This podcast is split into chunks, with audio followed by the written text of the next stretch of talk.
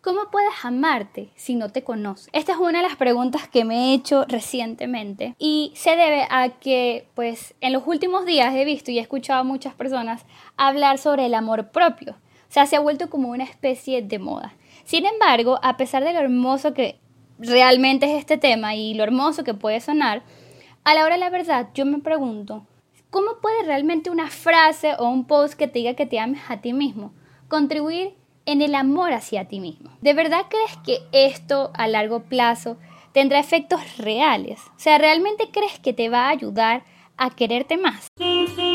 Hola, hola mi gente, bienvenidos a Desnuda tu Corazón. Mi nombre es Claudia Leandro, tengo 24 años y soy apasionada, sensible, pudiese decir que soy más emociones que persona. Y sin duda me declaro una rebelde con causa. Desnuda tu corazón es un espacio donde quiero que aprendamos a ser más felices siendo nosotros, sin miedo al que dirán. Un espacio donde te compartiré algunos tips que me han ayudado un montón. Reflexionemos, derribemos falsas creencias, cuestionemos y lo más importante es que nos desenmascararemos. La verdad es que ni siquiera sé si esta palabra existe y bastante que me ha costado decirla, pero a lo que me refiero es que las máscaras se las dejaremos a otros. Porque aquí sabemos que el mejor estilo de vida es ser tú. Sé que solemos ver estos procesos como algo aburrido y tedioso, pero no tiene por qué serlo. Vamos a darle la vuelta y lo vamos a hacer divertido. Y no, no soy psicólogo, pero me acabo de autodeclarar tu amiga. Eso sí, la versión 2.0. Porque gracias a mi proceso de terapia he adquirido herramientas maravillosas y chéveres que quiero compartir contigo. Así que, ¿quieres ser mi amigo? Hola amigo y amiga, gracias por ser mi amigo. bueno, hoy estoy feliz porque vamos a hablar sobre un tema eh, que está bastante de moda, pero sobre todo porque me parece fundamental, porque gracias a esto, pues podemos ser realmente felices o podemos ser las personas más infelices de este mundo. Y eso es el amor propio. Particularmente, creo que el amor propio es un requerimiento es tan importante y fundamental como satisfacer nuestras necesidades básicas, es decir, como tomar agua, como ir al baño, como comer comida y así un sinfín de cosas. Creo que el amor propio es algo que se debe trabajar porque si lo dejamos nada más en un post o en una frase, en una imagen, pues la motivación va a ser sumamente efímera. Porque la verdad es que esto, o sea, la motivación depende muchísimo de nuestro estado de ánimo. Y yo particularmente eh, desde que fui a terapia, aprendí un método que al menos ha sido de gran ayuda para mí y que hoy quiero compartir contigo, porque eres mi amigo. Así que bueno, mis queridos amigos y amigas, gracias por estar aquí conmigo. No sé si esta es la primera vez que me escuchas. En el episodio anterior, que fue el primero, te conversé sobre por qué cree desnuda tu corazón. Y bueno, si estás aquí por segunda vez, gracias por querer seguir siendo mi amigo o mi amiga. y bueno, como toda verdadera amiga, la honestidad es un requisito fundamental e importante en nuestras relaciones. Así que para hoy no tendré nada de pelos en la lengua. Te hablaré con la mayor honestidad posible y lo más directa posible. Sabes, yo, yo sé cómo tú te sientes, porque si hay alguien que no se amaba a sí misma, era yo. De verdad, el concepto que tenía sobre mí era terrible. O sea, no existía manera de poder hacer algo sin la búsqueda de la opinión de terceros para que pudiesen aprobar mis decisiones. O sea, honestamente tenía una grave necesidad de escuchar, sí vale, está chévere, está fino, cuando al final si alguien te dice que no está fino, pero a ti te gustó, entonces que vas a dejar de escucharte a ti porque el otro te dijo que no está bien. Esto está cero bien y es precisamente de lo que quiero que conversemos hoy. El amor hacia nosotros mismos es la base de toda nuestra felicidad. No es una receta mágica, no creas que te voy a dar un bibiti bapiti y ya y listo y apareció, pues para nada. Esto requiere de un proceso que dependerá de cuántas ganas tengas de echarle y no sucederá de la noche a la mañana. Requiere de tu disposición, requiere de tus ganas de sanar, requiere de tu disciplina y sobre todo dependerá enormemente de las ganas que tengas de amarte a ti mismo profundamente. Pero, adivina qué, te tengo una súper buena noticia. Y es que esto depende solamente y exclusivamente de ti. Desde mi perspectiva, lo mejor que puede suceder en nuestra vida es que nuestra felicidad y nuestro amor propio dependa exclusivamente de nosotros. Imagínate si tuviésemos que depender de otros para ser amados o ser felices. Eso sí que sería una gran tragedia. Entonces, bueno, ¿cómo es esto? ¿De qué trata esto del amor propio? Recuerdo que es algo que he reflexionado mucho y que descubrí en mi proceso de terapia.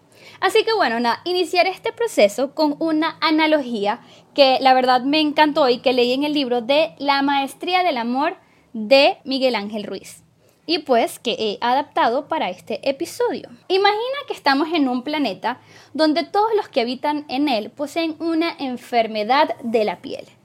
Todos, absolutamente todos, tienen heridas abiertas, pero tan abiertas que si acaso puedes mirarlas porque el solo hecho de rozar alguna heridita o medio tocarla generaría un daño descomunal, sin contar que llenarías de inmenso dolor a esta persona. Ahora, si tú pudieses ver tus propias heridas, tú te las tocarías aún sabiendo que duelen.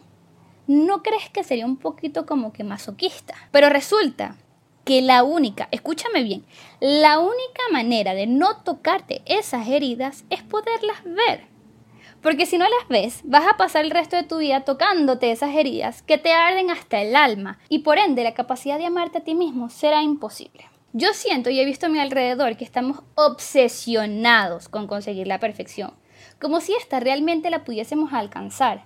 Ojo, y no estoy diciendo que seamos conformistas, pero sí pienso que tenemos que disfrutarnos más, respetarnos más y cuidarnos más a nosotros mismos. Creo que esta obsesión, que sin duda es adquirida en casa y por la sociedad, que nos ha generado enormes heridas, nos impide ver hacia adentro. La verdad es que preferimos suprimir lo que sentimos y fingir que nada sucede porque tenemos tanto miedo de ver hacia adentro, porque si vemos resulta que nos vamos a dar cuenta de que estamos heridos. Y esto nos llevaría a descubrir que somos demasiado imperfectos. Entonces, eso no nos haría dignos de lo que sea que creamos que debemos ser. Preferimos vivir como zombies, como muertos vivientes, Preferimos herirnos y permitir que otros nos hieran y continuar viviendo a permitirnos ver hacia adentro. Porque si vemos hacia adentro, resulta que nos vamos a desmoronar. Y hoy me pregunto, ¿de qué sirve un falso positivismo? ¿De qué sirve aparentar ser perfectos cuando la verdad es que ni siquiera estamos felices con nosotros mismos? ¿De qué sirve fingir que todo está bien cuando nos vamos a dormir y sabemos que nada está bien? ¿De verdad tú quieres vivir así el resto de tu vida? A mí no me parece ni siquiera justo hacia ti mismo. Así que si no quieres, iniciemos este proceso. Construiremos un diario llamado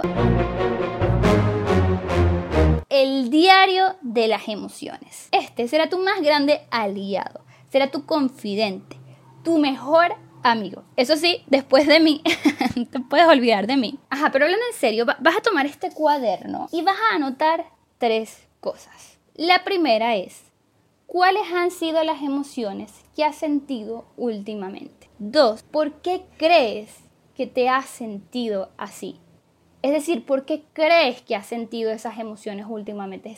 Eso tiene por detrás un por qué. Y tercero y última, ¿quién crees que te ha hecho sentir así?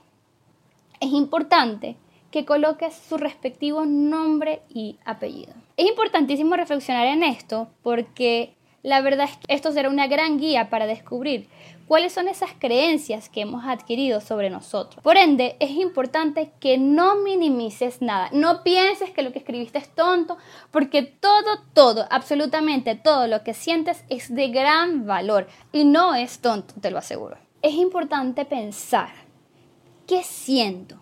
Qué me duele, qué me disgusta, qué me enfada, qué fue lo que me hizo sentir menos, si es el caso. Y después de que hagas este procesito, vamos a viajar un poquito en el tiempo y vamos a ir a tu yo de 3 y 4 años aproximadamente.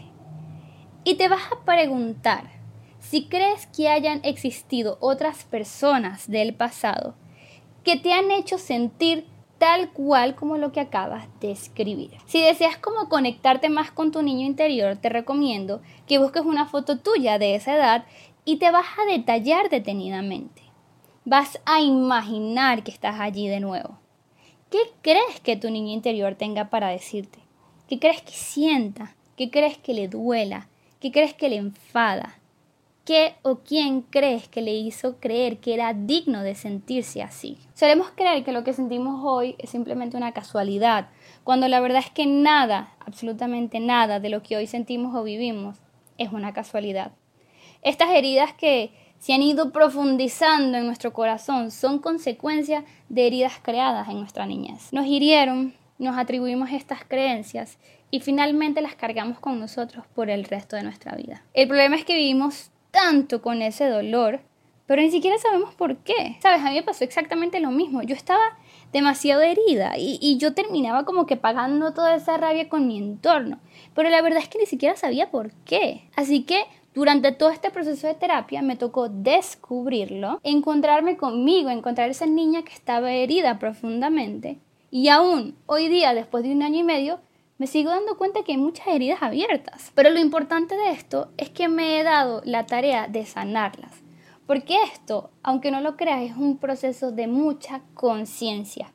Si no sabes que tienes heridas, como lo que dijimos de las heridas de la piel, es imposible que podamos tratarlas. Entonces, esto, descubrir estas heridas, me ayudó a sanarlas, a cuidarlas, a no detestarlas ni juzgarlas, sino amarlas, acariciarlas, decirles que todo va a estar bien. Y cada día le recuerdo a mi Claudia chiquitita que no está sola. Y hago mi niño interior board. Pero eso será para otro video. El caso es que tú vales, eres muchísimo más increíble de lo que crees que realmente eres. Y no mereces ser tan duro o tan dura contigo misma.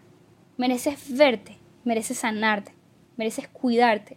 Y sobre todas las cosas, mereces amarte. Ahora regresando un poco a la analogía que te conté donde las personas sufrían de la piel, pues hay algo que comenta el autor Miguel Ruiz. Y él dice que la única manera de curar estas heridas infectadas es acudir a un médico. Y este, pues una vez que tú le muestres tus heridas, va a utilizar un escalpelo para abrir dichas heridas. Después las limpiará, aplicará un medicamento y las mantendrá limpias hasta que se curen y dejen de provocarnos dolor. Pues eso mismo necesitamos hacer con nuestras heridas emocionales. Debemos abrirlas, limpiarlas, aplicarles su respectivo medicamento y mantenerlas limpias hasta que se curen. ¿Y cómo las abriremos? Pues utilizando el método más importante de todos, la verdad, la honestidad. Porque solo utilizando la verdad como un escalpelo es que podremos descubrir qué es lo que está sucediendo. Porque solo siendo honestos con nosotros mismos seremos capaces de ver qué pasa. Porque seremos capaces de desnudar nuestros corazones. La verdad es como el escalpelo. Porque abrir las heridas duele demasiado. Pero resulta que cuando finalmente abrimos, descubrimos todas las mentiras y falsas creencias que hemos construido sobre nosotros mismos. Y solo cuando seamos realmente capaces de mirar nuestras heridas con los ojos de la verdad, seremos finalmente capaces de sanarlas. Recuerda, vamos a hacer el diario de las emociones. Primero, escribe cuáles han sido las emociones que has sentido últimamente. Dos, ¿por qué crees que te has sentido así? Y tres, ¿quién crees que te has hecho sentir así? Con su respectivo nombre y apellido. Esto es un proceso que merita únicamente de tu disposición. Y no me digas que no tienes tiempo, porque siempre tenemos tiempo para lo que realmente nos interesa.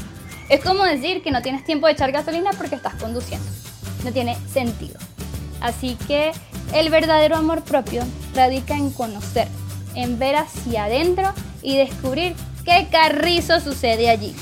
En saber que somos perfectamente imperfectos que no tenemos por qué buscar ninguna perfección, porque jamás la vamos a alcanzar.